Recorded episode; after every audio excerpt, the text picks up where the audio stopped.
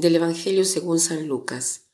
En aquel tiempo, cuando Jesús se acercaba a Jericó, un ciego estaba sentado a un lado del camino pidiendo limosna.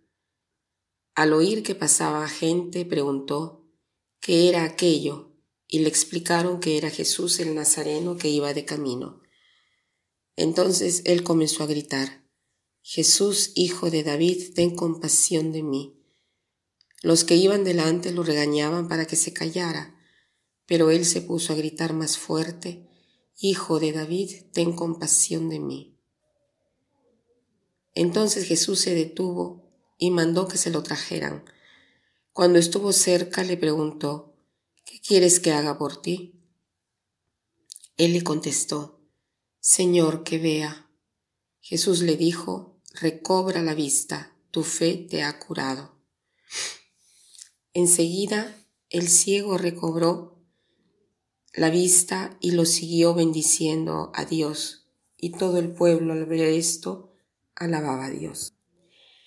Este es el último milagro de Jesús antes de subir a Jerusalén.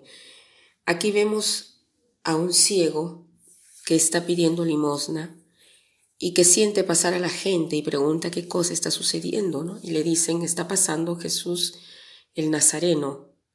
Y comienza a gritar, Jesús, hijo de David, ten piedad de mí.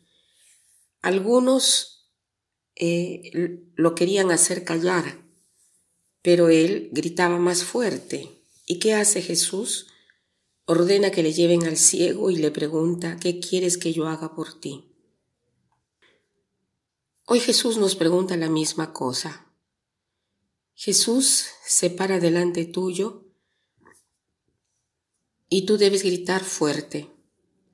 Aunque escuches algunas voces dentro de ti que te digan es inútil que ores, es inútil que llames a Dios o de repente tus ocupaciones que te dicen no tienes tiempo, tienes que hacer tantas cosas, no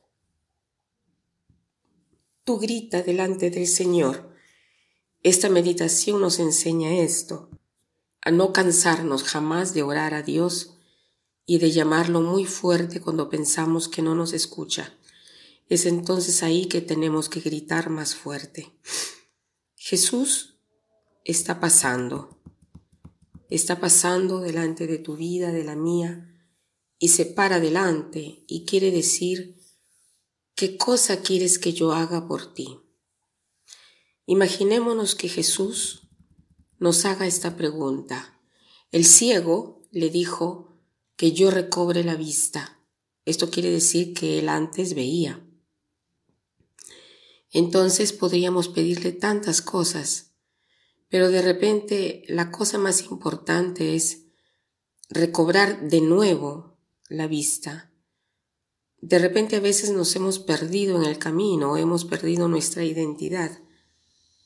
Pidámosle de recobrar la vista para ver las cosas hermosas que hay en nuestra vida, que son tantas, para agradecer al Señor, porque el ciego apenas recobra la vista, ¿qué cosa hace? Va delante de, de Jesús glorificando a Dios. De repente se requiere un empujón en nuestra vida para ver las cosas maravillosas que está haciendo eh, eh, en nuestra vida y en la vida de los demás. Ver esta providencia de Dios que tantas veces hemos perdido. Dios es providencia y debemos de tratar de ver esta maravilla de Dios. Y para terminar quiero citar esta frase que dice así. Si no estás satisfecho de tu vida, es porque tienes ojos de águila para ver las cosas negativas y estás casi ciego sobre las positivas. Que pasen un buen día.